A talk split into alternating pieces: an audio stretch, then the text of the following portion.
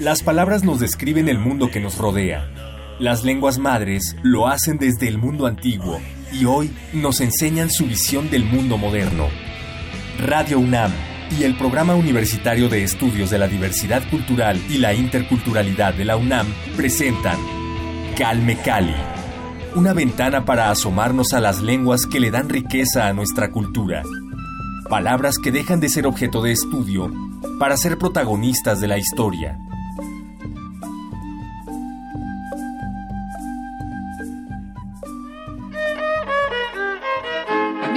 A Calme Cali, me da mucho gusto que nos acompañen en este espacio de difusión de las lenguas originarias de nuestro país. Gracias por acompañarnos, gracias por supuesto al Programa Universitario de Estudios de la Diversidad Cultural y la Interculturalidad de la UNAM por su apoyo constante para abrir este espacio de discusión, de reflexión. Y en esta ocasión nos acompaña Filogonio Velasco, me da mucho gusto presentárselos y abrir los micrófonos para él. Él es artista plástico, ilustrado ilustrador, facilitador de talleres infantiles y juveniles de artes plásticas, promotor de las culturas y las lenguas indígenas, por supuesto. Bienvenido, Filogonio, muchísimas gracias por acompañarnos en Calme Cali.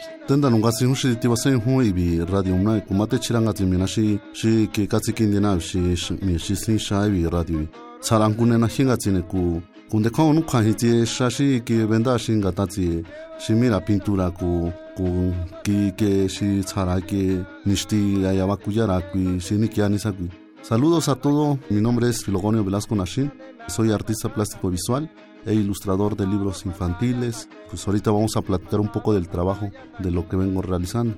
Al contrario, muchísimas gracias a ti, bienvenido. Esta es tu casa, Radio UNAM Calmecali. Y bueno, justo como lo, ya lo mencionabas, vamos a hablar sobre tu trabajo, pero antes quisiera que nos hablaras pues sobre la lengua, ¿no? El mazateco, cómo llegaste del mazateco al español, cómo, cómo fue tu vida en la comunidad de Mazatlán, Villa de Flores, Teotitlán de Flores, Magón, Oaxaca Cuéntanos un poquito cómo fue tu, infancia, cómo fuiste creciendo, cómo llegaste al español. Obviamente requeriste estudios, el acceso a, alguna, algún tipo de documentación. Cuéntanos cómo fue este proceso de aprendizaje bilingüe. Bueno, en el aprendizaje bilingüe es complicado porque ni siquiera la palabra bilingüe existía en mi mente, ¿no? Porque solo para mí el, único lenguaje que, existía era el mazateco, ¿no? Era como que lo que estaba hablando era lo que hablaban todos los seres humanos o todo el ser humano, ¿no? Entonces, en esa parte, a los ocho años, nueve años, prácticamente hablaba el mazateco. Eh, esa parte es donde era un, un, poco este, difícil enfrentar a esa realidad, ¿no? Porque cuando estaba en la, en la primaria, pues era complicado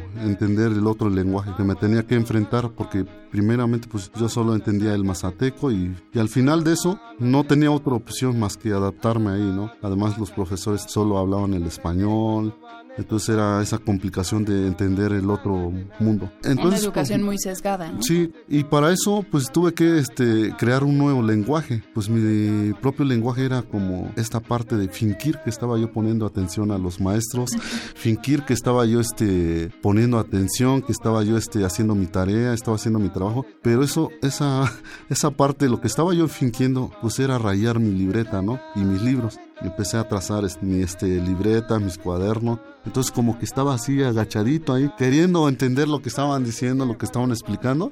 pues ya, ya estaba como un poco cansado también de que siempre me tocaba los jalones de orejas, este, el regaño, que no llevaba las tareas, que no cumplía nada, ¿no? En esa parte. Y fue como algo complicado, pero encontré ese método de, de fingir, ¿no? Entonces empecé a trazar y a trazar este, mi libreta, mis libros, y posteriormente pues se volvió algo cotidiano, ¿no? Entonces ah, desde esa parte empecé a, a imaginarme, decir, cómo, bueno, hasta esta palabra, ¿no? En, un concepto, decir, cómo carajo no existe un libro en, la lengua mazateca, donde yo no, yo lo pueda entender, ¿no? O donde pueda entenderle a los demás, ¿no? Entonces fue como esa idea y todo eso estaba cuestionando en esa edad, ¿no? Pues afortunadamente, pues ya como a los 12 años ah, empiezo a entender el español, ¿no? Era muy complicado hablar este, bueno, hasta actualmente pues domino el 60% del español y el 100% el mazateco, ¿no?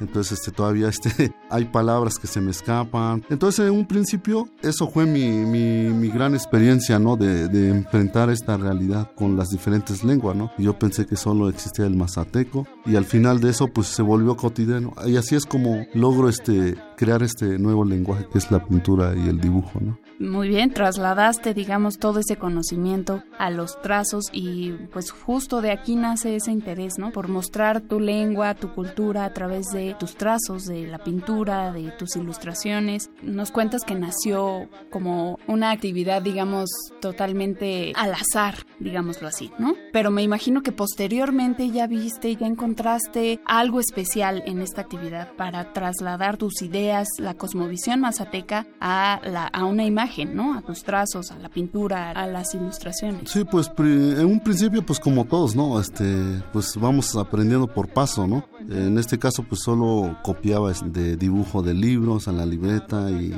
las imágenes que eran como algo gustoso. Entonces son como ese concepto, ¿no? Pero claramente, pues no había un objetivo simplemente era como ese esa parte de decir pues yo no quiero platicar con la gente no quiero escuchar lo que me dicen, ¿no? Pero era la parte discriminatoria, ¿no? O sea, finalmente entre, entre las comunidades o entre los mismos pueblos, a veces este, la misma comunidad o donde te rodeas, donde creces, ¿no?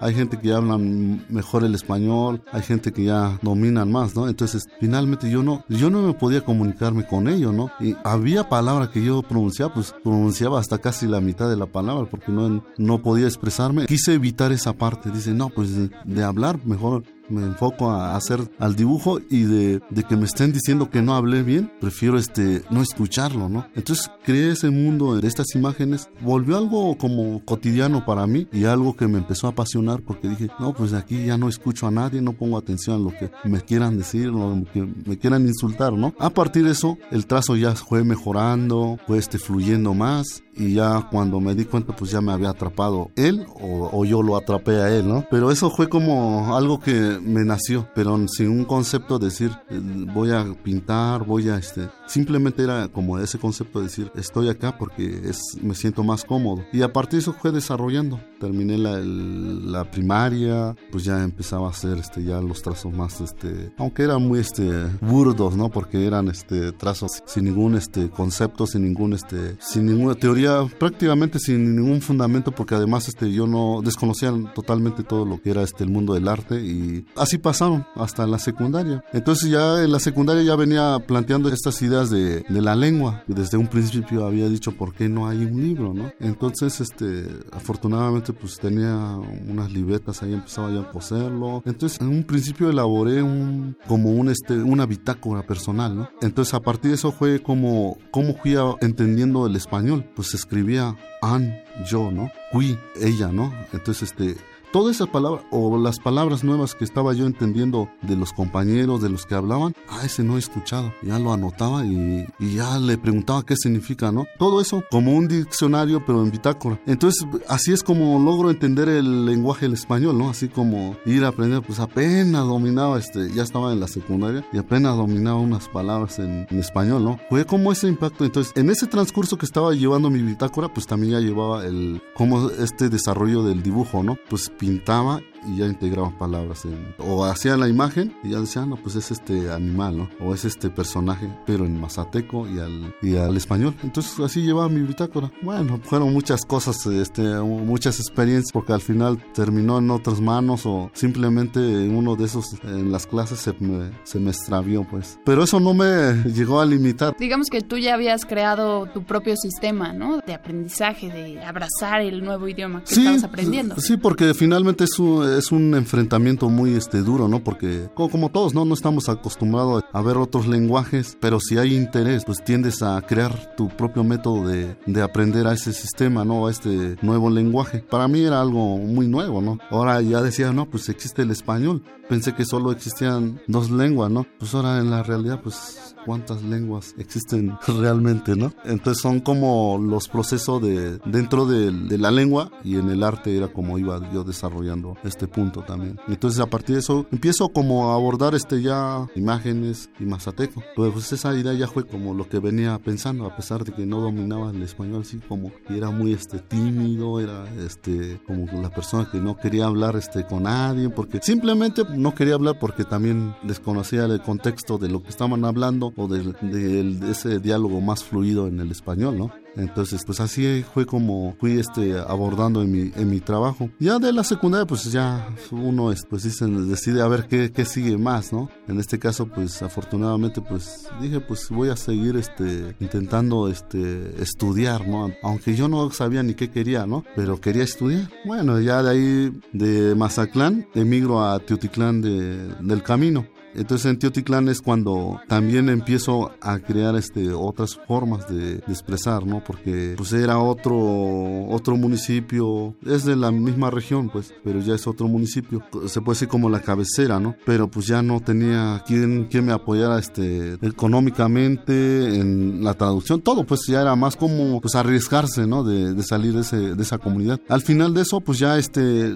logré este, ingresar en el bachillerato que es el Cobao, ¿no? Y ahí es cuando pues ya me enfrenté igual a otras realidades porque pues igual este el nivel educativo de una comunidad a otro igual varía mucho. Entonces, y ahí, te encontraste, perdón, con, con, me imagino, con hablantes de otras lenguas. Bueno, ahí es cuando ya me enfrento con otras realidades, pues digo, yo cuando entro en, el Cobao, pues pensé que pues yo soy, yo era el único, ¿no? No, pues ya había muchos compañeros que venían de la sierra, ¿no? Pero era el, el mazateco tiene 16 variantes, ¿no? Entonces, de esas 16 variantes había este compañeros de dos, tres variantes distintos, ¿no? Venían de otras comunidades, pero eh, el mismo lenguaje, bueno, afortunadamente yo empecé a entender el como varias variantes porque antes antes este cuando éramos más este niños mi finado jefe pues me nos llevaba a vender así de distancia de 3, 4, 5 horas caminando no y de un pueblo a otro pueblo. Entonces justamente iba yo entendiendo este variante de, de diferentes comunidades no comunidades que recorríamos 8 horas este caminando pues y vendiendo este frutas ofreciendo cosas saludando a la gente. Esa variante yo ya había entendido. Ya cuando llego a, a Alcobao muchos compañeros pues hablaban de otro variante. Y yo cuando entendí, ah, pues yo también hablo. Y ya como que me sentía a gusto también este, hablar con ellos, comunicarme con ellos, a pesar de que en la escuela pues sí era muy duro para mí enfrentar este, en la parte teórica, en la parte este, más en las matemáticas, en la física, en la química, ¿no? Porque totalmente son contextos muy distintos, ¿no? Y además mi mente según quería estudiar, ¿no? Quiere estudiar, pero sin saber dónde se está metiendo, ¿no? Entonces el otro era el asunto de venir aprendiendo el español, ¿no? Que eso era lo principal. Entonces resulta que, ahí en Teotitlán también este, me encuentro a amigos que también este, pintan, ¿no? Pero ellos ya pintaban, se puede decir, otro nivel, porque ellos sí, sí tenían maestro. Nos habíamos encontrado en los concursos regionales que le llaman. En la secundaria se organizan este, diferentes concursos. Tuve la oportunidad de concursar en pintura, pero sin tener este, el contexto bases, de... digamos. Bases, nada, solo era nato y lúdico lo que venía haciendo, ¿no? Y ya, pues estos amigos, no, pues, no, pues yo también vine a estudiar en Totitlán yo voy a estudiar en tal escuela y yo pues aquí también. Eso hace que las cosas también vayan fluyendo y vayan cerrándola como en el círculo de la pintura ya, ¿no? Así como que íbamos, cada quien proponía su, su propia forma de pintar, el otro venía haciendo paisajes también y ahí es cuando empiezo a querer pintar, ¿no? Ya dije, voy a pintar y ahí estaba. Pero lo, más chistoso que me, que me acuerdo en ese tiempo, como yo no tenía base, no tenía fundamento, pues yo agarraba este, una tela, iba yo a comprar el, ahora que le llaman lienzo, el bastidor, ¿no? Pero con los clavos esos este, grandes, ¿no? Y pa, le clavaba yo. Y a pesar de eso, lo manejaba todo crudo, pues así, pues yo pintaba, le echaba tinta, chupaba toda la tela y dije, ¿por qué no se tapa? Yo quiero pintar como pintan ellos, ¿no? Pues no, pues yo ahí intentaba hacer varios, varios y mis pinturas pues, pues se veían así como raro, ¿no? Porque pues no tenían base, era con la tela cruda, así este, chupaba toda la pintura. Pues ya, y una vez le dije a mi amigo, ¿no? Oye, no es que yo no puedo pintar como tú haces, ¿cuál es la diferencia? Porque yo quiero hacer así, pero mira, ya fuimos a ver este, estos este lienzo. No, pues este, dije, no, no, no. Ya te asesoró. No, dice, es que las cosas son así. Y me dijo, ¿a poco nunca has tenido un, este, un taller? Pues no sé qué ¿qué es eso, no? que casi, casi le decía. ¿Un qué? ¿No? ¿Qué se come? ¿Con qué se come, no?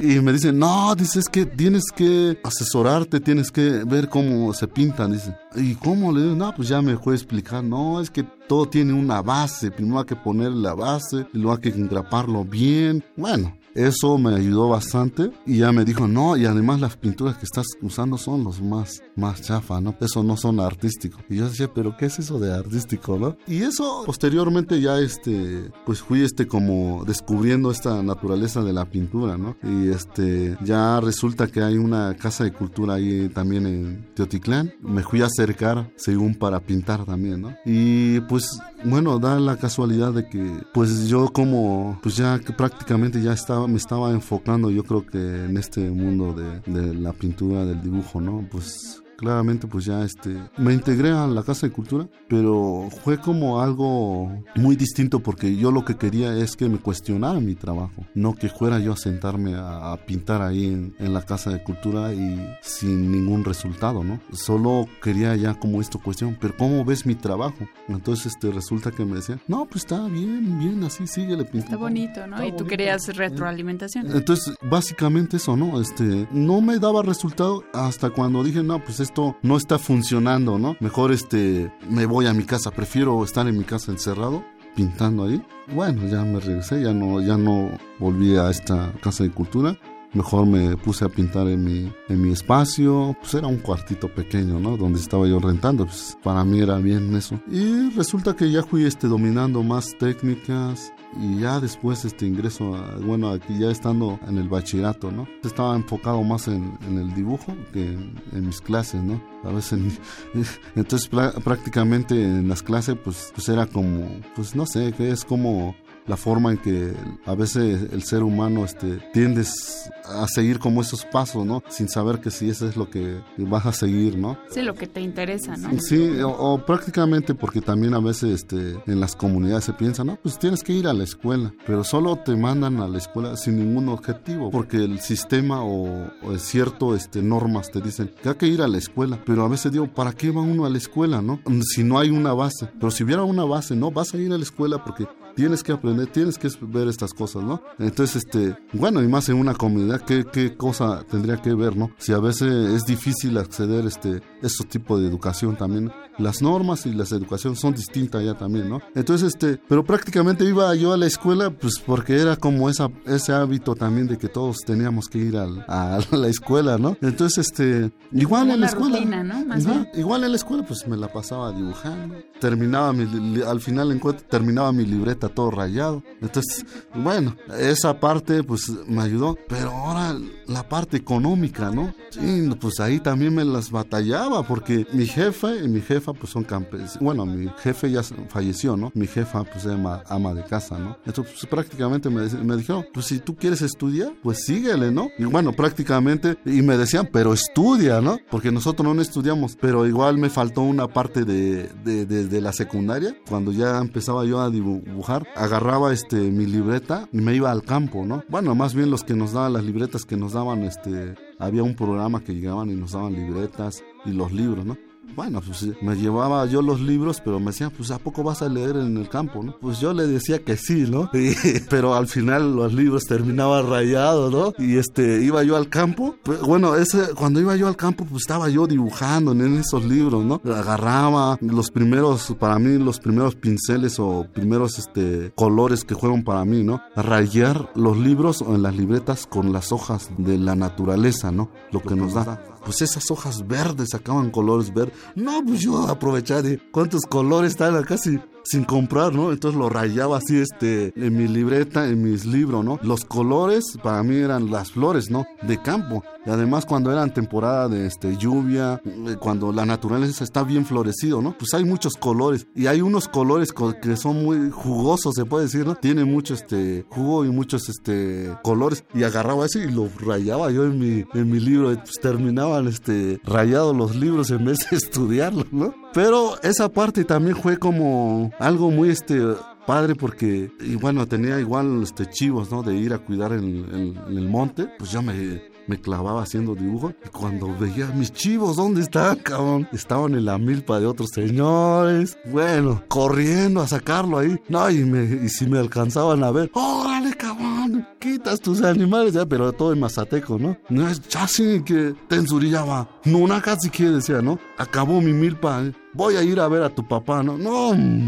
No, ahí era cuando me iba peor tantito porque pues prácticamente los, los papás de, de, una comunidad son rudos, ¿no? Las reglas son este, muy rudas, estrictos, ¿no? Y si causas esos pequeños accidentes, ¿no? Que para ellos son grandísimos, ¿no? Pues imagínate que te coman la milpa los este, chivos, pues si están pequeños, pues si le arranca el, el cuello, pues ya se acabó este, esa milpa, ya no crece, pues. Entonces, este, no, y regresaba a la casa, pues sí me, sí me tocaba una chinga, entonces, o sea, así se enteraron tus papás, digamos que, que Sí. estabas tú enfocado más Eso- en la bueno, y ya después de sí, se dieron cuenta y ya después este, en la casa, en el rincón de la casa, estaba rayando y un día me dijo, ah, Queen, ¿qué os- qué viene?", dice, "¿Qué? Nada, ni ahí sabes andar". Entonces me dijo, ¿qué se te va a dar de comer? Ya ponte a trabajar mejor, dice, que me quita el libro, lo aventó hasta allá, ¿no? Pero bueno, pues es que como tampoco ellos conocían que de qué se trataba, qué estaba yo haciendo, ¿no? Sino prácticamente para ellos pues era algo... Como pues, que lo estabas aprovechando, Sí, digamos, no, ¿no? ajá, y además no era algo normal, ¿no? Que un niño estuviera ahí dibujando o haciendo cosas, ¿no? Pues yo, no, ese no te va a dar de comer, pues ponte a trabajar mejor. Bueno, y entendí esa parte también de que yo tenía que obedecerlo, ¿no? Entonces, este, dije, ah, pues va. Me llevaba mi libreta al, campo, pero, pero siempre obedeciendo. Traía mi, leña así. Le dejaba ya cuando ya. Ah, pues trajo leña, él sí es muy obediente, ¿no? Sí trabajó. No, sí, sí trabaja y sí, este, no, pues que traía cosas, ¿no? Siempre, siempre como que encontré esa forma de, de, de, de que no me molestara, aunque no este, me estuvieran diciendo, casi, casi chantajeado, ¿no? Traía mi, mi, mis, este, mi leña, ¿no? Ahí está, y ya no quiero que me, que me estén, este, diciendo nada. molesten. Ya, ya me iba, ya, ya no podían decir nada porque ya sabían que había leña, había cosas, o sea, siempre que iba a cuidarlos, yo, aquí están, pero bueno, y eso, eso pasó, pero también este pasó que un día perdí los chivos, se me extraviaron porque ahí en los pueblos pues son montañas, ¿no? Y era yo también bien listo porque controlaba yo los chivos, ¿no? En chiflido, además ahí en la Sierra Mazateca nos comunicamos de chiflidos también, ¿no? Y, tenía unos chivos que ya, bueno, lo vas acostumbrando también, ¿no? Eh, Porque siempre hay un, este, un líder también, el que va dirigiendo, este, la manada, ¿no? Y es el que lo vas controlando también en chiflidos. Pero encontré otra forma de controlar, ¿no? No, pues se me subía en el árbol, sabía qué planta les gustaba comer y tumbaba la parte de los aventados y todos ahí. Y me traía, ahí estaba yo, estaba yo, este, aprovechando a dibujar. entretenías Los comiendo. entretenía ahí. Pero resulta que uno de esos, pues hay uno clavado ahí, este, haciendo las rayas. ¡Chin, los chivos! bueno, corrí así, corrí así. No, bueno, ya no, ya no quise ir a buscar más. Y luego la tarde cayó también. Y ya empezó este, la noche, ¿no? Entonces, no, pues ya mi temor, ¿no? Pues ya, bueno, me, met- me fui acercando a la casa y me fui, este, y en ese tiempo había milpa, ya había elotes también, ¿no? Ya me quedé abajo de la milpa a dormir, así. No, y ya en la noche estaban gritando, ya no tienes ya, vale, aquí andas a cunas tenso. Entonces decían, ya no encontramos los chivos, ya ven, dice, ya, no te vamos a hacer nada, dice, ven, córrele, ya, métete a tu casa. todo ¿no? está bien, bueno, regresa. todo, regresa ya. Bueno, uno es obediente, ¿no? Pues ya, pues, es- pues ya encontré, no me van a pegar, ¿no? Bueno, ya cuando entras, órale, cabrón, para que se te quite de estar ahí, este, no, pues ya uno va aprendiendo las cosas. Y entonces todos esos procesos, pues me pasaban eh, dentro de estas actividades que venía desarrollando, ¿no? Entonces son, pero esos son como parte de, la vida, como uno va descubriendo estas líneas, este lenguaje.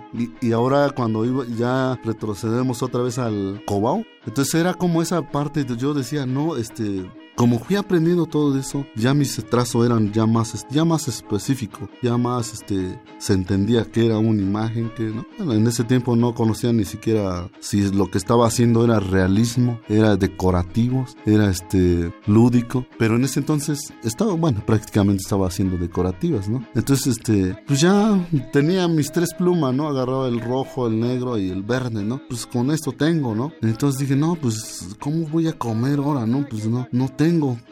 Primero estuve trabajando de mesero, de restaurante ahí, ¿no? Pero ahora, ¿cómo le voy a hacer? Entonces encontré otra forma más, este, de encontrar, este, aprovechar esta naturaleza que estaba creando, ¿no? Ya, ya, pues todos hablaban del 14 de febrero, todos hablaban de 10 de mayo, ¿no? Y todos hablaban de fechas. Entonces, no, pues yo nada más estaba, pues, de, no, y al final todos se regalaban cosas así, ¿no? Y yo, pues prácticamente hacía unos días, pues yo regalaba eso, ¿no? Entonces, no, oye, pero tú eres más, este, creativo, eres, este, más original, si diste algo que, pues le digo, pues es que no tengo que dar, pues, ¿qué puedo dar, no? Un peluche, un, algo así, ¿no? No, pues aquí nomás tengo esto. Entonces, todo esa parte, pues ya empecé a aprovechar. Empezaste a vender tu obra. Dije, 10, 14 de febrero, pues los amigos les gustan, las mujeres les gustan estas cosas pues órale, hacer rosas con, con, tres colores y además habían papeles fácil para crear esa naturaleza así, sin tener tanto este materiales caro, ¿no? Entonces ya, pues ya me armaba mi, mi de este dibujo, ya llegó a 14 de febrero, oye, le digo, oye, ¿no quieres regalarle a tu chica, a, tu chica esto? y todo, no, y está bien padre, ¿no? Pues sí, pero ponle su nombre acá, ¿no? Órale, ahí ponía yo su nombre. ya, y en eso entonces pues ya estaba vendiendo mis trabajos como de 20, 30 pesos, ¿no? La hoja, ¿no? No, pues ya le agarré como la onda. Dices, no, pues el 10 de mayo, pues ahora hay que aprovechar esa parte. Porque si, si tengo eso, ¿por qué no lo aprovecho? Y, tengo las tres tintas nomás, con, con eso yo lo aprovecho sin necesidad de tener tantos materiales. Y ya fui como evolucionando, no, pues ya de ahí sacaba mis materiales, órale, y ya pues siempre veían, y ahí con los compañeros, oye, yo quiero este, que me hagas algo, y quiero regalarle a alguien esta. Vale, yo ya me ponía yo a hacer las cosas y se los daba, pues dije, oh, una lana extra. Entonces, aparte de eso, fui comprando poquito a poquito materiales, ya empecé a conocer que era el, este, el pintura a óleo, se entienda, ¿no? Este, más pues, de técnica, digamos. Más de técnicas, este, fui creando, pues dije, no, pues voy a comprar uno por uno, uno por uno, iba comprando para tener este, toda este, la gama de colores, ¿no? Y este, además eso pues me costaba caro, pues yo, yo decía, con que no coma, pues con que tenga mis materiales, era suficiente, yo decía, porque pues a veces me olvidaba de comer, trabajando mejor, este, pues ya seguramente me comía las pinturas porque se me olvidaba prácticamente. Ah, ya era bien tarde, tomaba un cafecito, este, pues yo, pues yo cocinaba, iba por mi tortilla con salsa, órale, comer ya, pero quería yo tener mis materiales. A partir de eso empiezo ya teniendo los materiales completos. Y ahora sí, pues, ¿qué, voy a hacer? No, pues ya empiezo a aplicar como me habían este, dicho. Si quieren conocer el resto de la historia de Filogonio Velasco Nashin, no se pierdan nuestra siguiente emisión y sigan su trabajo también en Twitter como arroba Filogonio Velasco, como Velasco pero sin la O final, todo en mayúsculas. Escríbanos, por supuesto, también a las redes sociales de Radio UNAM y también esperamos sus comentarios en arroba puic-unam, son las redes sociales del Programa Universitario de Estudios de la Diversidad Cultural y la Interculturalidad de la UNAM, que nos sigue apoyando en este esfuerzo de difusión de las lenguas y culturas originarias de nuestro país. Si no tienen Twitter, no se preocupen porque también pueden comunicarse con nosotros a través del correo electrónico calmecalimx gmail.com, calmecali con doble L, mx arroba gmail.com. Gracias a todos por su preferencia, gracias a Karen Ramírez en la asistencia de producción, en los controles Rafa Alvarado, yo soy Vania Nuche a cargo de este programa. Los espero en la siguiente emisión. Hasta pronto. Radio UNAM y el Programa Universitario de Estudios de la Diversidad Cultural y la Interculturalidad de la UNAM presentaron Calme Cali, una ventana para conocer y reconocer las lenguas que le dan riqueza a nuestra cultura. Los invitamos a aprender un poco más de las lenguas madres de México en nuestra próxima emisión.